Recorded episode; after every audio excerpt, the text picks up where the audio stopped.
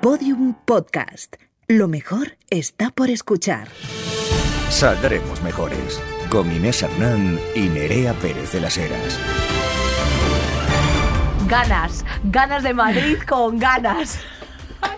¿Cómo estamos, mejorcitas? Qué bien, una semana más aquí, Nerea, hija, de Ay, verdad. hija, Eh, la bueno, verdad. eh, fíjate, de una semana a otra, Nerea, te dejo yo a, a ti en barbecho y te encuentras con que el PP y el PSOE han llegado a un acuerdo para reformar con la, ley del sí es sí. Fíjate cómo se está, qué, qué cosas, qué cosas tenemos Eh, así no, entre quiero, manos. no quiero ni entrar. o Lo sea, sé. No quiero ni entrar. Lo sé, pero quiero decirte que, querida, si pestañeas, te lo pierdes. ¿eh? Eso siempre, vamos, ganas eso de Madrid con ganas. ¿Cómo ha sido esa campaña, por favor, de Ayuso entrando en la Plaza de Toros de las Ventas, que evidentemente solamente pisa eh, esa señora empanada y sus amigas, las empanadillas que estaban ahí haciendo como una especie de mapa de Comunidad de Madrid, se abraza con, con Almeida, eh, bueno, una serie de cosas eh, que son ya flagrantes. Es pornografía, o sea, es como cuando tú te pones la Isla de las Tentaciones, por cierto, último capítulo el lunes pasado, y... Y nada, y de pronto te pues tú dices, venga, voy a Dices, disfrutar. bueno, para adelante con la, para adelante con la, con el mundo que me ha tocado vivir. de What a movida. time to be alive. Eh, Yo tía, estoy- es increíble. La campaña de Ayuso, estoy nerviosa por verla, ¿eh? De verdad. O sea, esa- eso sí que va a ser la isla de las tentaciones, pero de verdad, de Hostia, la tía. buena. Bueno, ya para empezar, o sea, ya ha asomado la patita eh, Begoña Villacís para el- en, el, en el ayuntamiento. En un campo de softball, Eh, eh, bueno. disfrazada de Mara Salvadoreña. O sea, eso es lo que más vergüenza he, pa- he pasado a lo mejor de este año y está bastante disputado el puesto. De esa mujer con una camiseta ancha y una gorra como disfrazada de lo que ella piensa que Mm. es una persona latina de Madrid, o sea, la vergüenza que tiene que estar pasando nuestras con- Tetuán, conciudadanas, sí, exactamente, O sea- mis, mis conciudadanas de, de- de la elipa eh, de origen dominicano, ecuatoriano, peruano o No, no, eh, no sé, no se les ha bajado el vergüenza. magenta de la cara. Pero, y fíjate, es que yo es una cosa que me llama mucha atención. Pensábamos que Ciudadanos estaba extinto, pero no. Eh, ¿Qué más cosas no están extintas, querida? Las lamentables noticias de esta semana. Saldremos mejores. Carrusel de noticias. El Parlamento andaluz ha dado luz verde la semana pasada a la tramitación de la proposición de ley presentada por el PP y VOX eh, que pretende ampliar los regadíos en Doñana. Por si estaba poco mal, Doñana, el humedal más grande de Europa, que ya estaba en una situación tristísima, se estaba secando día tras día, pues mm, el PP y Vox le dan un empujoncito hacia el colapso y el desastre más absoluto. ¿Por qué no? ¿Por qué? Pues por un puñado de votos, compañera. Por un puñado de Botox, efectivamente. por un puñado de Botox, no. De Botox, de También, porque ya verás tú las que se vienen ahora en campaña. que tú no, no Sí, te sí, puedes, con eso vas a No te ¿eh? puedes perder esas caras before after, pero bueno, efectivamente las advertencias de la Unión Europea, el Gobierno de España, científicos, ecologistas, bueno, básicamente lo que están haciendo es eh, legalizar unos regadíos para unos terrenos que no tienen agua, eh, o sea, que es decir, en un sitio que no hay agua, quieren meter el agua eh, de, de un, de un lugar que no se va a poder extraer. Eh, el resumen, ¿qué se va a hacer? Se va a secar Doñana, con ello todas las especies de alrededor, vegetación, animalicos y todas se estas va a cosas. secar más doñana. Recordemos que este humedal pues es un terreno de descanso para aves en, en migración, que es una zona ecológica importantísima y que esta proposición de ley lo que, per- lo que permitiría sería recalificar terrenos para que sean de nuevo de regadío. Estamos hablando de una, ope- de una superficie de 800 hectáreas. Doñana está rodeada por completo de zonas de regadío, con lo cual no le termina de llegar el agua jamás y está bastante deteriorada de un tiempo a esta parte. That's right. Eh, pues nada, los, los datos que ha aportado precisamente el CSIC es que más de la mitad de las 3.000 lagunas de Doñana han desaparecido ya total o parcialmente. El 10% están en buen estado, pero hay un 80% de lagunas temporales, de estas que se secan en verano eh, y que ya cada vez se van secando antes de lo esperado, como te habrás encontrado con ríos de tu pueblo, como te vas encontrando con afluentes o zonas que recordabas que tenían un hermoso valle y ahora es, es sencillamente un secarral. Y no solamente es eh, culpa de la falta de lluvia, sino también, pues precisamente del impacto del uso de estos acuíferos en áreas colindantes eh, con, con el parque. Eh, bueno, pues. Si te quieres enterar bien, bien, bien de la historieta de Doñana, el diario.es eh, sacó una revista hace unos pocos meses y tiene un especial en su web que todavía es accesible en el que hay entrevistas de cómo esto llega a ser un terreno protegido, de bueno, de movidas que pasaron durante el franquismo. Es bastante complejo, pero es interesante y así, mm, y así te enteras en profundidad, compañera. Precisamente de ecologismo va el programa de hoy, así que luego después entraremos un poquito más a nivel macro en estos asuntos, pero eh, evidentemente tú habrás visto esa, ese simpático recorte en Instagram de que hay un pacto de ley de vivienda y tú dirás, anda, ¿y esto a mí en qué me afecta?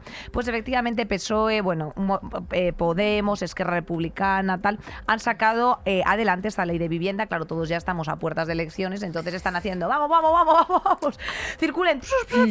Bueno, han sacado adelante es mucho decir, empieza ese tortuoso y desesperante carrusel de trámites parlamentarios de la puta ley de vivienda de la que llevábamos oyendo hablar desde el principio de la legislatura. Efectivamente, algunas claves del acuerdo, pues es que van a ser regulados todos los alquileres en áreas tensionadas, eh, propiedades de grandes tenedores o de pequeños propietarios. O sea, en, básicamente esto va a afectar a las zonas tipo Madrid-Barcelona. Eh, veremos en qué se acuerda, porque claro, luego después estos parámetros siempre tienen cierta manga de geisha, no es que sea ancha, es que ya directamente ahí cabe todo y a ver eh, en qué términos quedan. Y que dependen prima de las comunidades autónomas, porque calificar o dejar de calificar áreas tensionadas, ha dicho Ayuso ya que área tensionada pues, la que tengo aquí colgada, es lo que has venido a comentar sobre este tema. Exacto. Eh, bueno, se rebaja la, la definición de gran tenedor también importante de 10 a 5 inmuebles. Eh, sí, la verdad es que ese tenedor tiene que ser bastante amplio, te tiene que dar como para pillar toda la carbonara vegana, porque vamos, cinco, cinco inmuebles, ¿quién los pillara? Em, esto eh, también se van a eh, prohibir los desahucios, que eso ya era hora de, que, de que ocurriera. Te van a avisar de cuándo te van a, te, avisar. Te van a enviar un simpático burofax pues, por si acaso quieres hacer las maletas.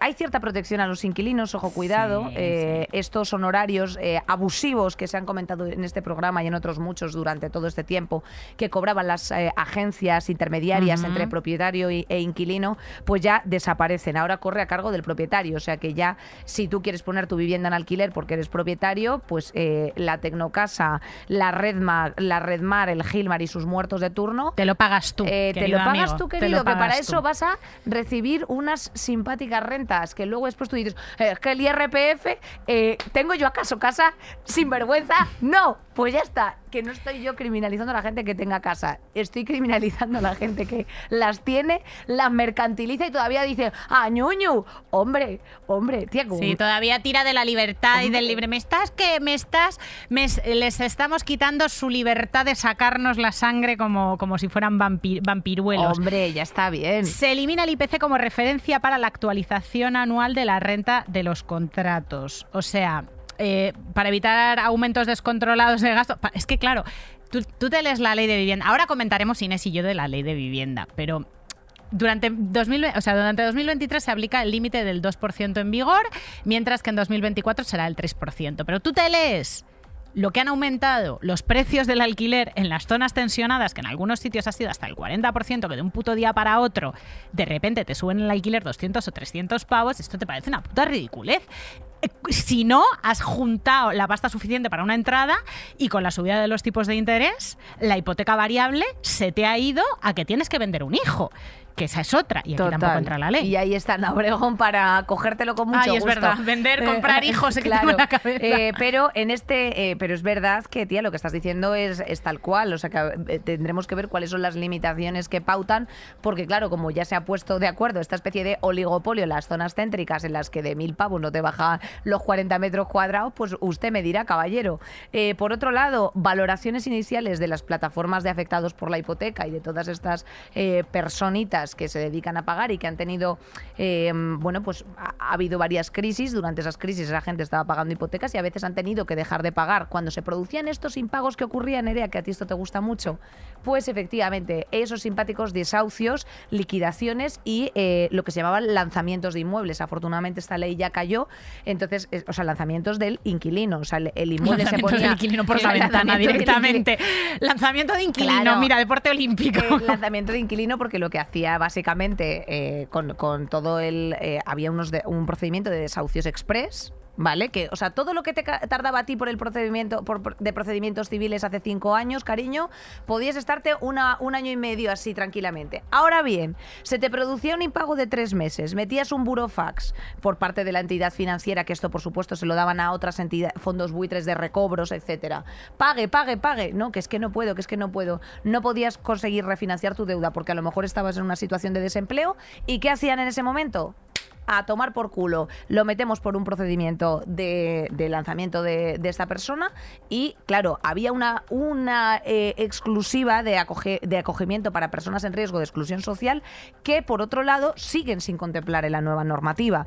Em, los desahucios de personas vulnerables que no tienen alternativa eh, habitacional siguen siendo una realidad en esta ley que se contempla. O sea, es decir, que no se está dando.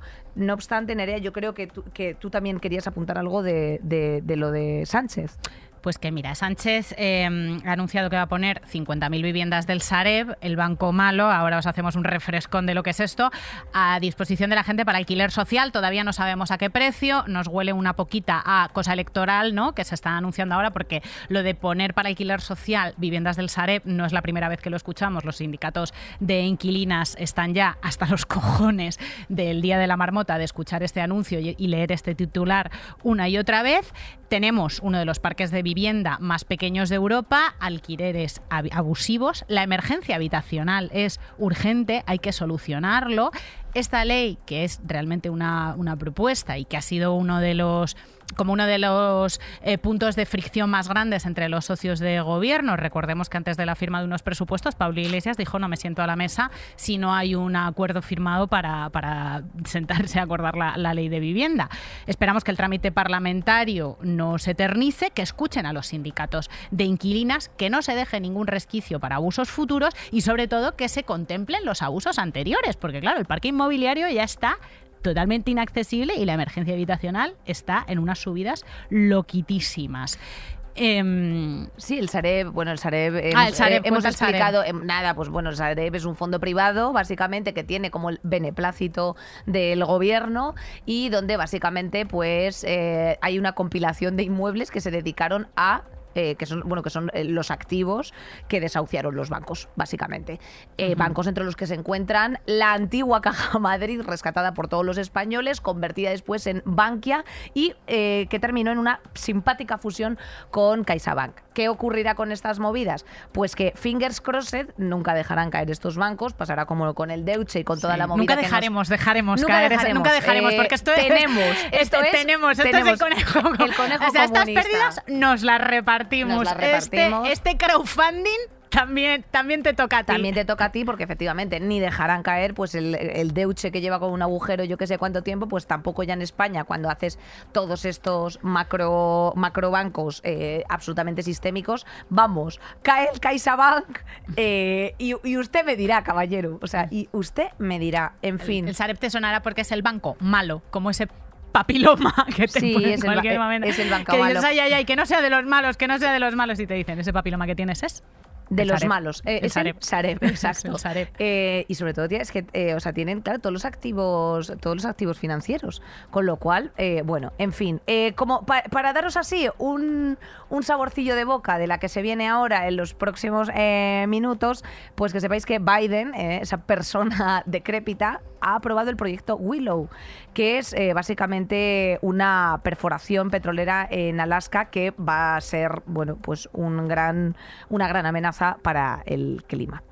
Eh, bueno, eh, hay una, por lo visto, mm, lo que se quieren extraer de ahí, ya sabéis que a ellos les gusta mucho el crudo, se desplazan siempre en, simpáticas pickups eh, que consumen mucho y tienen también cierta parte del, del, corazón de la tierra, o sea, tienen ahí sus, sus buenas bolsas. Así que quieren sacar 600 millones de barriles de petróleo en una zona de territorio virgen. Esto es lo que, lo que ha anunciado. Los legisladores del Estado defienden que el proyecto, es acojonante, esto me hace bastante gracia decirlo, creará empleos. Oye, pues no sé, por ejemplo, poner verdugos eh, eh, que hagan garrote vil, a lo mejor también crea empleos, ¿no? Es que es, alucinante. Es, acojonante ya la esta. Bueno, de descalabros ecológicos, de fines del mundo, de posibles mundos nuevos y de cómo los vas a vivir tú, amiguita, te vamos a hablar hoy en el tema central agárrate que viene ecodepresión.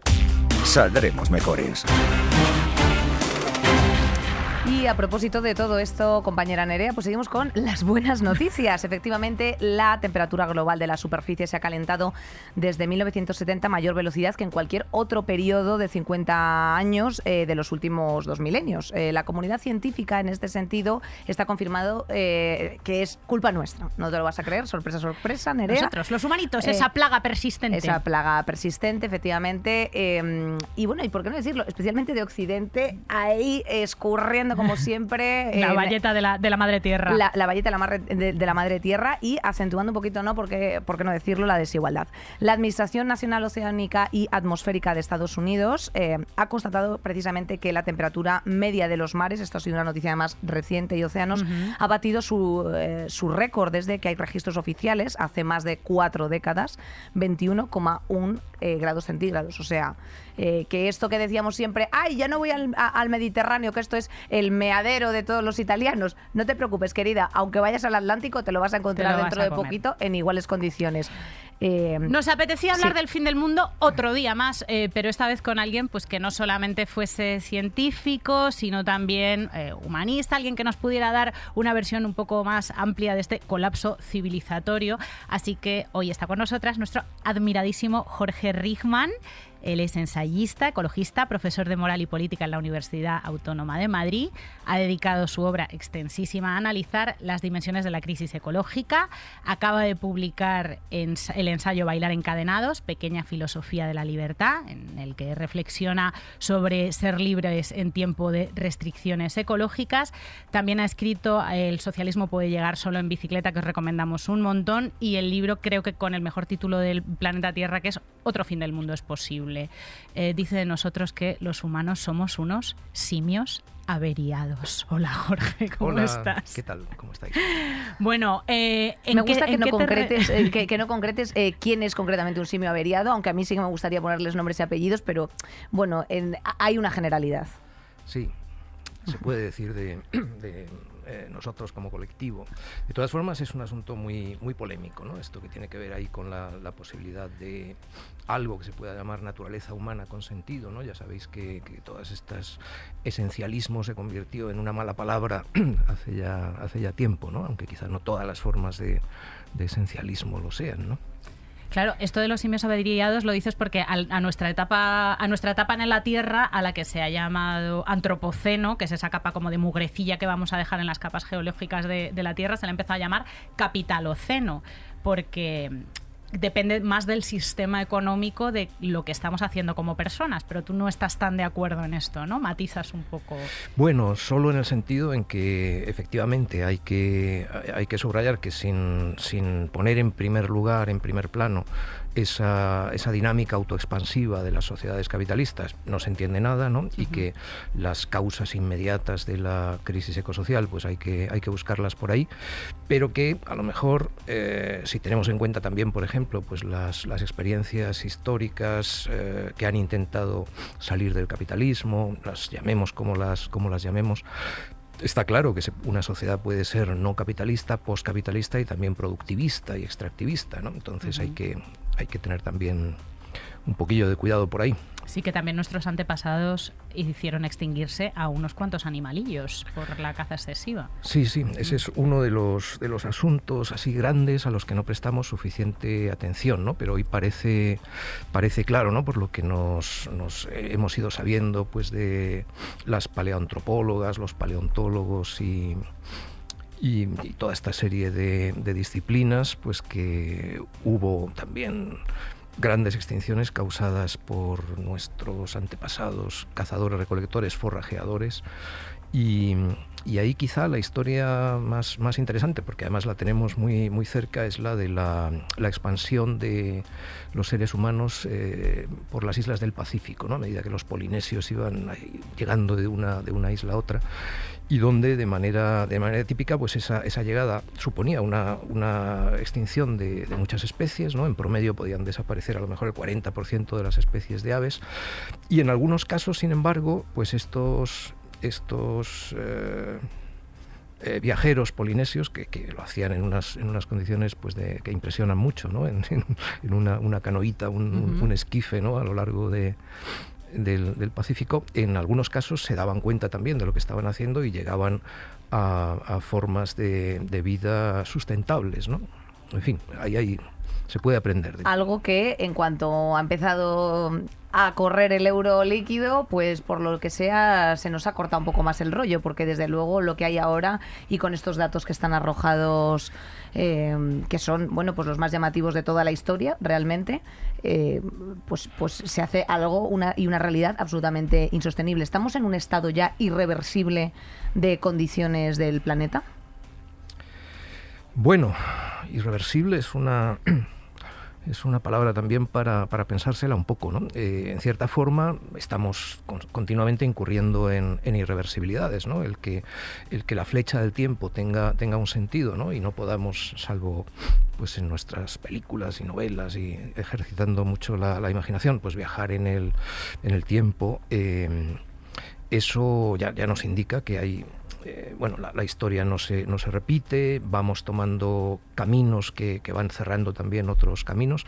Eso ha pasado, ha pasado siempre. ¿no? Lo nuevo es esta situación, ya lo habéis apuntado vosotras, completamente excepcional, históricamente muy, muy excepcional en que nos encontramos. Por eso no, le damos esos nombres ¿no? de antropoceno, capitaloceno, faloceno, hay quien ha dicho también. Faloceno me encanta. tuluceno, en fin, hay toda una serie de. Faloceno es de. Sí, sí, ¿no? Es faloceno porque es, sí, sí, de la falocracia. claro. y tuluceno por el personaje de H.P. Lovecraft. Este. Eh, no, no tanto, eso viene, viene más de, Donna Haraway, una, una filósofa contemporánea, y tiene más que ver con formas de vida que a ella le, le interesan mucho, ¿no? más que con, con, con y pero, pero bueno, el, caso es que es una, es una situación inédita, ¿no? por eso buscamos esos, esos nombres. Eh, los riesgos a los que hacemos frente pues nunca, nunca han estado ahí de esta manera, no porque no haya habido en el pasado un montón de situaciones comprometidas, mucha gente que, que ha tenido que, que bregar con, con, también con colapsos eh, pues de, otra escala, pero el, problema es que ahora eh, pues hemos conformado algo que es como, como una sola humanidad. ¿no? Se puede recordar aquí eh, cómo en 1972 la, la primera de las conferencias de Naciones Unidas hace medio siglo ¿no? sobre medio ambiente y sociedad pues tenía como, como lema una sola tierra. Entonces, eso, eh, llegar a eso es, es, algo bastante nuevo. En el pasado pues teníamos distintas sociedades, experimentos civilizatorios ¿no? que, seguían diversos, diversos caminos y si uno fracasaba pues otro podía seguir adelante. ¿no? Ahora en cierta forma cada vez más pues estamos en, en una situación de, de, todo o nada y el platillo de la nada pues nos ha ido pesando mucho por todas las cosas que, hemos, que llevamos haciendo mal ya bastante, bastante tiempo. Es una pequeña liada entonces el rumbo industrial que ha tomado un poco la sociedad occidental, entiendo. Sí, las sociedades industriales se han, nos, hemos, nos hemos desarrollado mal. ¿no? El, fondo de, el fondo del asunto, pues una manera de, describirlo sería decir que estas sociedades industriales pues estamos chocando con, con, mucha, con mucha fuerza, violentamente, contra los límites biofísicos del planeta, del planeta Tierra. ¿no? Ahí esa naturaleza autoexpansiva del capitalismo pues tiene, tiene mucho que ver, pero no es lo único.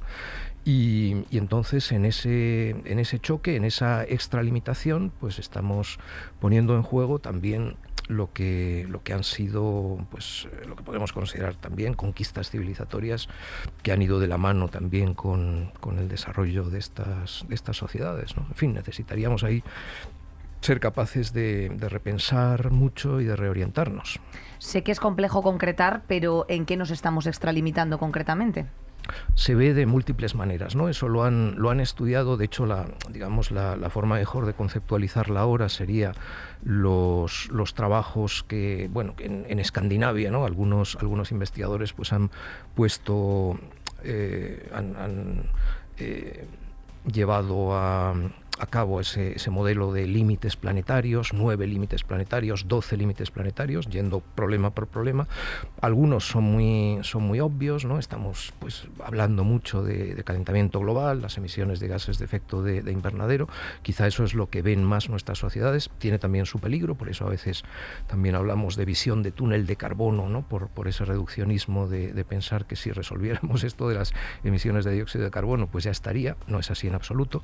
Y en cambio hay otras, otros de esos, de esos límites, pues apenas los, los vemos. ¿no? Por ejemplo, tiene que ver también con, esas emisiones de dióxido de carbono, está, los mares se están acidificando a, un ritmo impresionante, porque buena parte de, ese exceso de dióxido de carbono acaba siendo absorbido por los océanos y los, y los mares, que se van haciendo más, más ácidos, y eso puede llevar a un colapso de la, de la vida marina a partir de ciertos, de ciertos umbrales. ¿no? Entonces hay toda una serie de, de, límites que vamos experimentando, algunos de manera más, más directa y otros, otros menos. ¿no?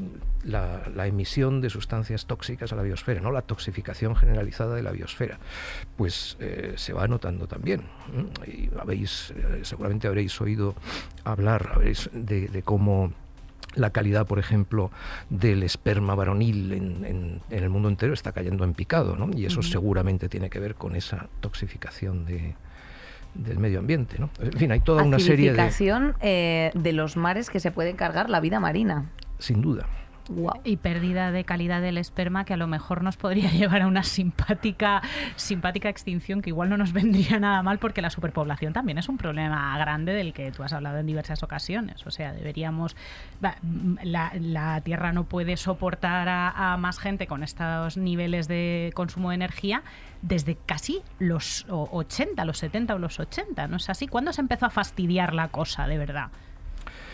Pues eh, ahí puede uno, puede uno ir tratando de desandar lo andado, ¿no? Ir, ir, hacia atrás en esas, buscando esas bifurcaciones donde a lo mejor tomamos el, camino equivocado.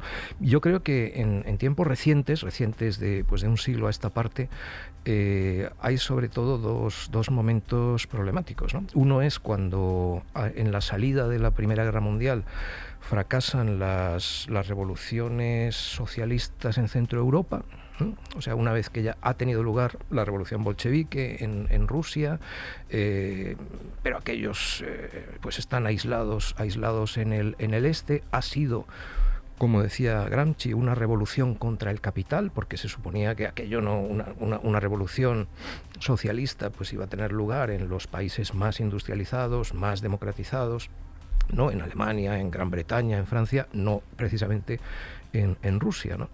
Y en la salida de la Primera Guerra Mundial hay un momento en el cual hubiera podido tener lugar ese avance postcapitalista en, también en esos países centrales del sistema y sin embargo pues las, los intentos son, son derrotados de forma sangrienta ¿no? en, en, Baviera, en Alemania en general, en Hungría, ¿no? en, Centro Europa. Ese es un momento fatal porque si uno, uno, uno, puede pensar, es un poco pues, historia contrafáctica también, imaginación histórica, pero no, no sería ninguna tontería pensar que de haber tenido éxito esas, esas revoluciones ¿no? en Alemania, en, en Francia, eh, no hubiera tenido lugar tampoco la deriva, ¿no? la degeneración hacia el estalinismo de la, de la Rusia bolchevique, no hubiera tenido lugar el ascenso de los fascismos, no hubiera tenido lugar la Segunda Guerra Mundial, en fin. Esos pequeños efectos hubiera sido, mariposas. Pues una, una, historia del siglo XX completamente distinta y menos catastrófica de la, de la real. ¿no? Y luego hay otro momento clave, a mi entender también, en los años 70 del siglo XX, porque es entonces cuando están desarrollándose iniciativas y, y, una toma de conciencia ecológica ¿no? sobre los límites de los que hablábamos ahora. De 1972 es también la, la publicación de ese libro clave del siglo XX que fue Los límites del crecimiento, eh, en, esos, en esos años parecía que la, conciencia también en algunos de los países centrales del sistema estaba dispuesta ¿no? a la conciencia colectiva a ese cambio de rumbo que, se veía con toda claridad entonces que necesitábamos. ¿no? Y sin embargo, por desgracia, pues esos intentos son, son derrotados. ¿no? Se puede ver, de hecho, como de manera así simbólica, eh, se puede ver el, golpe de Estado eh, que acaba con la Unidad Popular y el gobierno de Salvador Allende en Chile como el acto de salida de esa reorientación, huida hacia adelante neoliberal del, capitalismo que va a afianzarse después, ya con, a finales de los 70, comienzos de los, de los 80.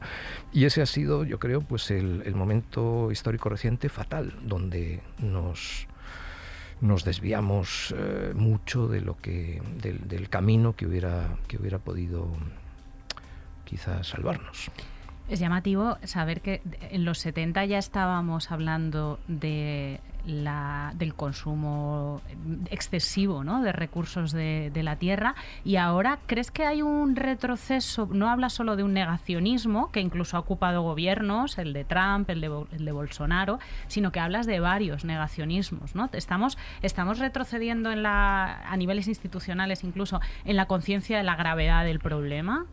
Es difícil de valorar, ¿no? Por, un lado hemos ido eh, acumulando una enorme cantidad de conocimiento, entendemos mejor los, procesos de lo que era el caso pues hace, hace medio siglo, pero en lo básico ese, ese conocimiento pues ya estaba, ya estaba ahí, ¿no? La, idea esta de extralimitación, por ejemplo, pues era, era muy clara por, por entonces, ¿no? Eh, había seguramente pues más compromiso ecologista, al menos en algunas de, de las sociedades de las que, de las que hablamos, y también eh, quizá pues en, en, una parte al menos de las élites eh, políticas, económicas, pues una conciencia también de, que quizá había que, cambiar de, rumbo. ¿no? En cambio ahora pues tenemos mucho discurso, mucho eh, lo que llama también un investigador sostenible bla, tenemos mucho sostenible bla, mucho, eh, mucha propaganda, un ministerio de transición ecológica y reto demográfico, distintas iniciativas internacionales, pero todo eso ha sido muy poco efectivo. ¿no? en fin, no hay más que ver sin ir más lejos, lo que ha ocurrido con el, con el calentamiento global. ¿no? En 1992 ya se firmó en la cumbre de Río de Janeiro, ya se firmó un convenio de Naciones Unidas sobre calentamiento global, un tratado internacional que se supone hubiera tenido que reconducir la situación. En vez de eso, pues hemos tenido, hemos ido sumando COP tras COP, o sea, reuniones internacionales de alto nivel, una tras, tras otra, al mismo tiempo que año tras año pues, seguíamos añadiendo partes por millón de dióxido de carbono a la atmósfera y seguíamos emitiendo metano, en fin. Y además esas reuniones que, never forget, eh, asistía Biden pues en su jet privado, bueno, toda esta gente que iban con 26 em, coches turbocontaminantes. Pero esa imagen te da la medida, o sea, esa imagen, es como eh, la metáfora de todo. Sí, sí, por supuesto, o sea, es absolutamente poético. Dicho lo cual, eh, esto que estabas explicando, ¿no? O sea, esta Mm, e, e, esa contradicción que consumimos a través de los medios, eh, ¿cómo contribuye precisamente a la posverdad? O sea, ¿estamos perdiendo como sociedad eh, mm, confianza en el sistema científico en cierto sentido?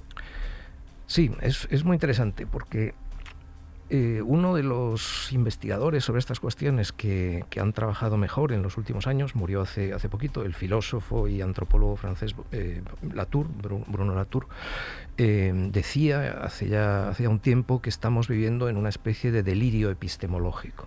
O sea, una, de las raíces también de la dificultad de la situación en que nos, encontramos es justamente son esas dificultades con la, con la verdad, ¿no? Y por eso estamos hablando de posverdad y del papel que puede desempeñar o no la verdad en la movilización de, las, de las gentes, ¿no?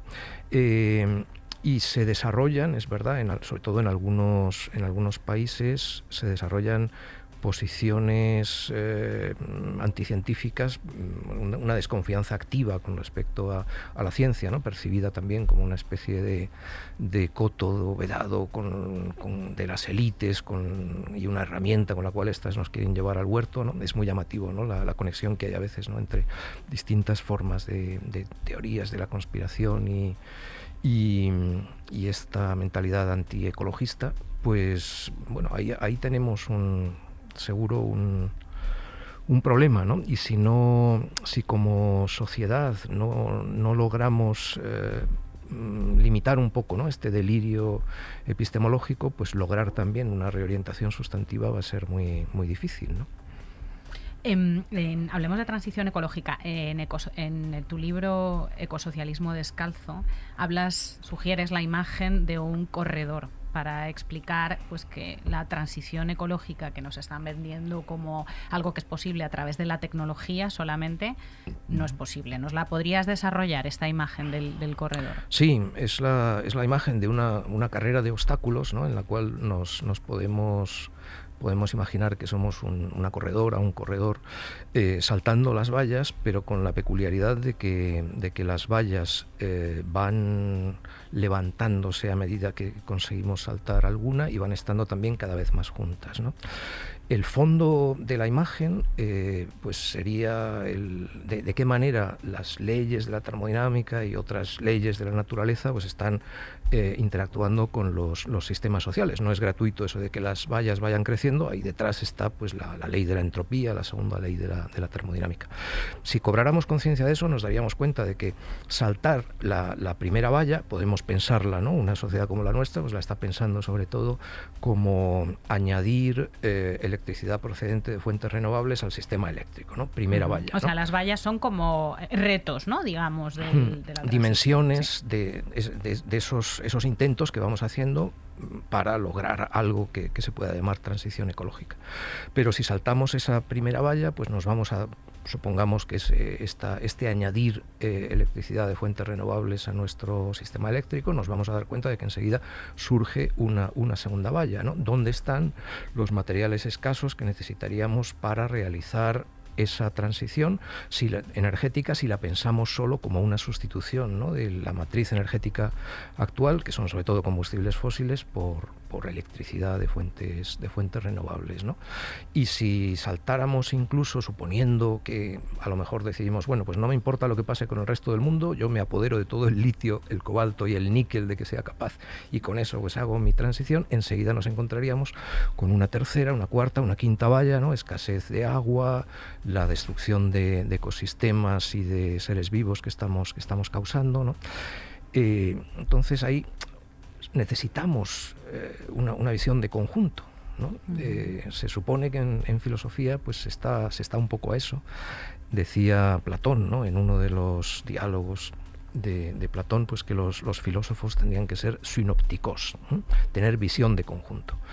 No es un asunto solo de filósofos, necesitamos otras, la, la, colaboración de muchas disciplinas para lograr esa visión de conjunto, pero no tenemos una, sociedad que esté yendo precisamente por, por ahí, ¿no? La fragmentación del, conocimiento pues también contribuye, ¿no? Igual que esa posverdad de la que hablábamos antes, contribuye a nuestros, a nuestros problemas, ¿no?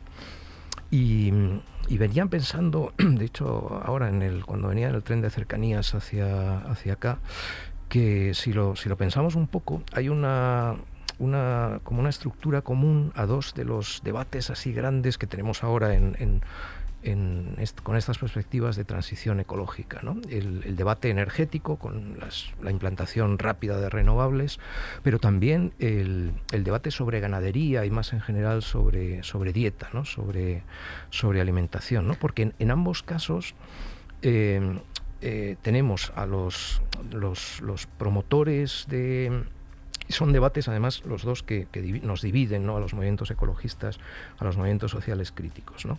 En ambos casos tenemos la idea de que si logramos, en un caso, pues añadir muchos aerogeneradores y, módulos fotovoltaicos de, rápidamente. ¿no? En otro caso, ganadería, ganadería extensiva, vamos a poder seguir viviendo más o menos como lo hemos hecho hasta ahora, ¿no? sin necesidad de cuestionar las pautas de consumo o, el capitalismo como, como tal. ¿no? Eh, como de hecho no es posible hacer eso, es decir, seguir como si tal cosa añadiendo, lo que está teniendo lugar ahora, por ejemplo, pues con la eh, estamos a la vez eh, desarrollando mucho las, renovables en muchos lugares y consumiendo más combustibles fósiles a la vez, ¿no? Estamos añadiendo... Porque las renovables dependen del, del petróleo en este momento, ¿no? Las renovables de alta tecnología eh, lo que pasa es que hay también, claro, una parte de ese debate es que necesitaríamos estar aprovechando las fuentes renovables de energía de, mejor manera, no solo mm. con, con, estas renovables de alta tecnología, ¿no? Por ejemplo, pues es absurdo, eh, en fin, eh, emplear, emplear electricidad para calentar agua, por ejemplo, ¿no? Eso habría que hacerlo directamente con, con esas renovables mucho más sencillas, ¿no? de, captación directa del calor del sol. ¿no? Y así, bueno, por ahí podríamos, podríamos seguir pero, pero la estructura de los dos debates es el mismo, ¿no? También en, el se, da a entender que, simplemente pues desarrollando la ganadería extensiva podríamos acabar con la ganadería intensiva y no es así, ¿no? Eh, la, eh, tanto en el caso de las fuentes renovables de energía como en el caso de la ganadería extensiva, lo que, lo que nos pueden dar esas soluciones más ecológicas es menos que, lo que a lo que estamos acostumbrados a considerar normal. ¿no? Entonces, si se hurta también ese debate sobre pautas de consumo y modo de producción, eh, pues en cierta forma nos engañamos a nosotros mismos. ¿no?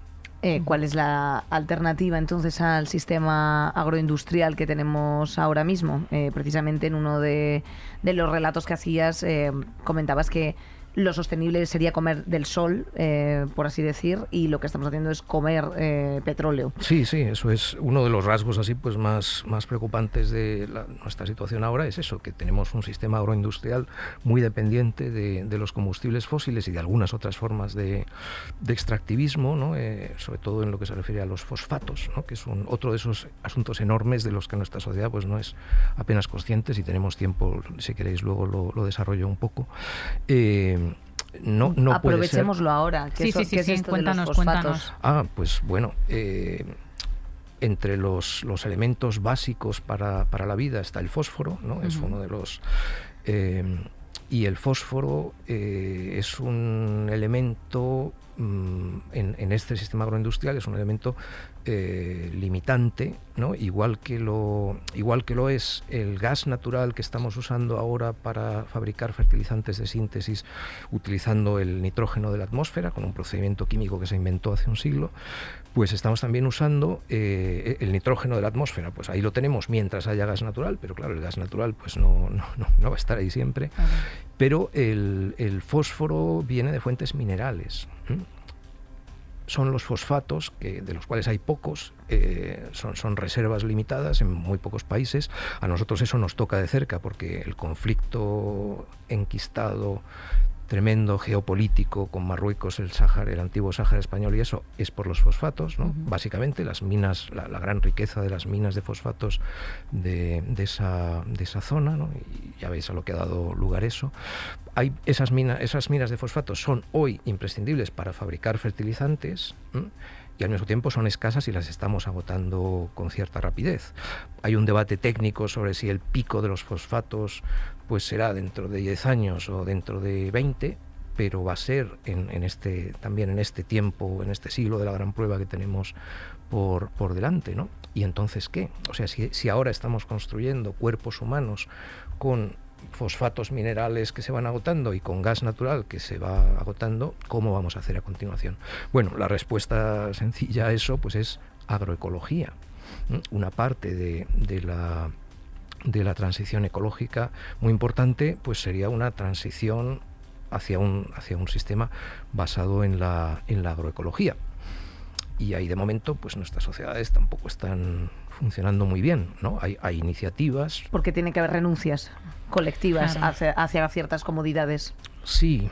Eh, renuncias que también serían serían ganancias en otro sentido pero Correcto. bueno ese es un debate un debate también interesante ¿no? en el caso de la alimentación pues es un poco paradójico que, que por un lado tengamos dietas que no son solo insostenibles ecológicamente, sino que son también insanas para, para la gente, ¿no? con los alimentos muy procesados y con, y con el, exceso de consumo de, de, proteínas animales y de grasas, nos dañamos a nosotros mismos. ¿no? Entonces hay algo un poco paradójico en ese, en ese estar eh, practicando dietas que al mismo tiempo son malas para la salud y, malas para nuestras perspectivas de un planeta habitable. ¿no? En el límite, ¿no? el caso así más, más tremendo que muestra esa, esa chifladura, pues es pensar cómo eh, se, se, llegaba hace unos años en Islandia, que es uno de los pocos países que ha seguido cazando ballenas, exterminamos casi a la mayor parte de las especies de ballenas entre finales del siglo XIX y la, y la mitad del siglo XX, ¿no?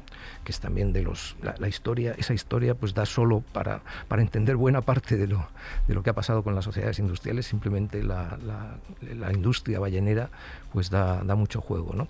Bueno, se llega a, una protección de, de, la mayor parte de las, de las ballenas ya en la segunda mitad del siglo XX y hay unos poquitos países que por aduciendo razones culturales pues siguen cazando algunas ballenas, ¿no? entre ellos Islandia pero con la, la paradoja de que los cachalotes, por ejemplo, algunas otras ballenas que, que cazaba todavía Islandia eh, hace unos años, eh, es una carne al final tan contaminada por cómo han ido eh, recibiendo tóxicos de su medio ambiente los pobres animales, que es eh, incomible, o sea, que, no puede aprovecharse de acuerdo con los propios estándares sanitarios de la agencia correspondiente en Islandia. O sea, estamos, por un lado, cazando a esos eh, a esos animales se supone que para hacer algo con su carne y por otro lado la carne está tan contaminada que no podemos consumirla.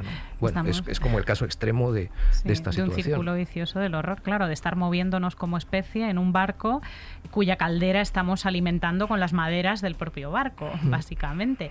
Em, te leía eh, en, hablando de las, de las renovables y de la posible transición ecológica que, por ejemplo, producir polisilicio, que es eh, esencial para la construcción de células fotovoltaicas, Em, eh, se hacen fábricas chinas y esas fábricas chinas eh, fabrican la, tienen electricidad gracias al carbón. Entonces lo que están haciendo las renovables es tirar de energías llamadas eh, sucias o peores y se están añadiendo a ellas y lo, y lo mismo pasa con la, con la industria agroalimentaria, ¿no? que estamos como añadiendo y con la idea de que la tecnología nos va o de que un cambio de una energía por otra o de una alimentación por otra eh, sin que nos demos cuenta, nos va a salvar. Pero lo que sucede siempre es que el futuro que, no, que tenemos por delante es un tipo de vida muy diferente al que tenemos ahora. ¿no? Eso tenemos que mentalizarnos.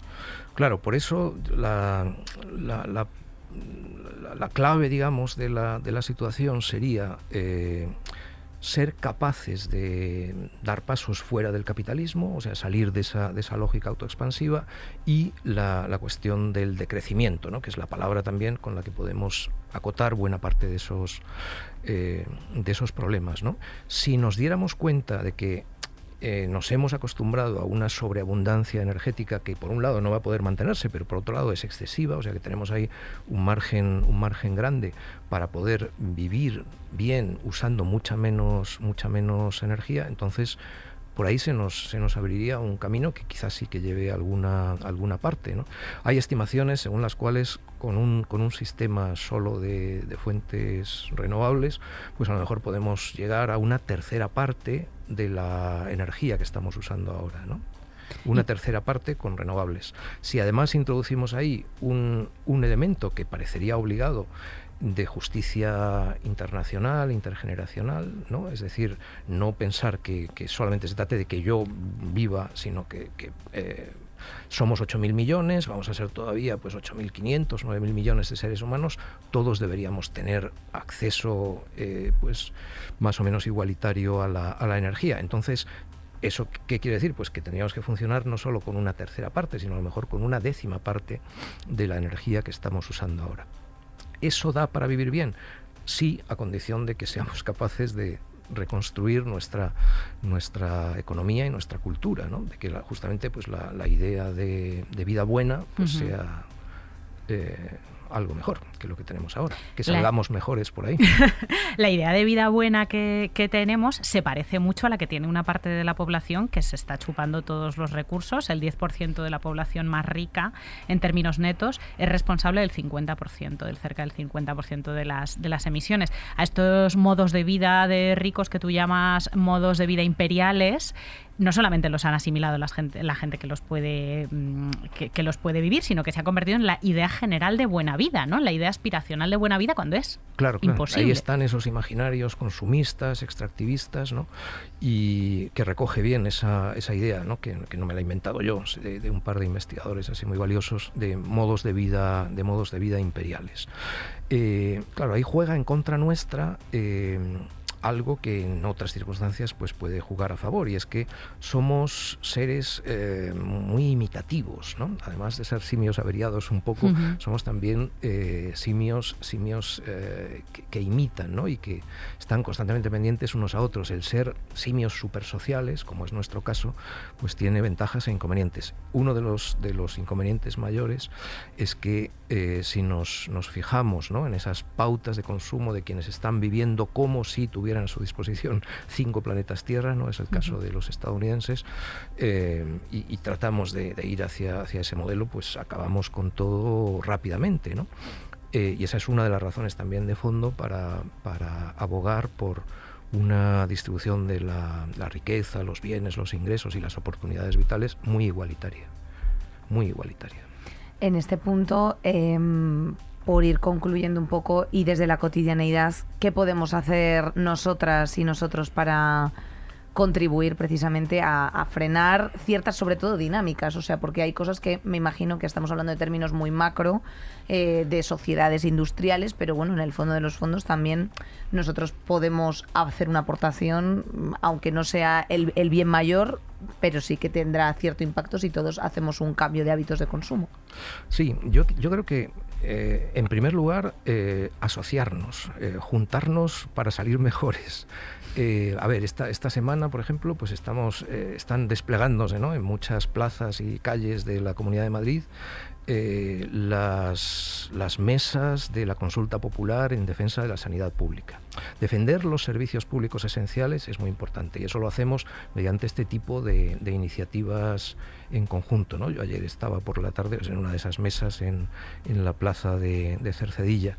Y luego, respondiendo más en concreto a lo que me a lo que me planteas, es verdad que también, eh, o sea, alguien que, quiera hacerse cargo responsablemente de, dónde está, eh, puede, puede, tiene también un margen para hacerlo, ¿no? con, cambios que son significativos. Los estudios, por ejemplo, sobre la huella ecológica, las huellas ecológicas de los habitantes de ciudades como, como esta, muestran que solamente con, actuando sobre dos, eh, dos, elementos de la vida cotidiana, la movilidad y la dieta, es decir, si básicamente dejamos de lado, cosa que tenemos que hacer como sociedad, el automóvil privado y eh, la, carne, solo con, esas dos, eh, con esos dos elementos, la huella ecológica personal pues disminuye hasta un 70%.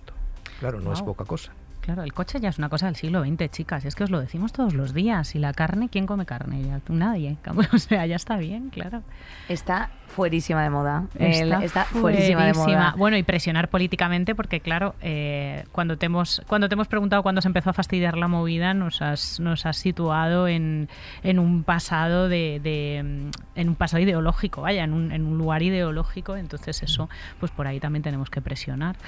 Jorge, qué maravilla. Ha sido un placer escucharte, Jorge. Así que nos quedamos con estas tips eh, inmediatas de colectivizarnos, que es una cosa que a nosotras nos gusta mucho repetir. Todos los días lo estamos diciendo. Y ahora, precisamente, a, puertas de, votaciones, también interesante que la gente estudie un poco cuáles son las propuestas que hay en torno a medio ambiente y ecologismo eh, en, bueno, dentro de los, de los programas electorales, porque también es verdad que eso puede cambiar eh, cierto rumbo de las cosas también. O sea, las políticas, las políticas municipales, las políticas autonómicas también impactan de forma directa. Y que nos vayamos. Hay que tratar de votar bien. Hay que y, hay que, y hay que ir haciéndose el cuerpo a que nuestros hábitos de consumo y de vida tienen que cambiar drásticamente porque si, si no elegimos que cambien, eh, van a Las cajas del Shane, querida. Van a cambiar a la mm, fuerza. Eh, eh, exactamente, efectivamente. O sea que hay que tirar más pues de nuestro vinte, de nuestros Wallapops, estas cosas así un poquito.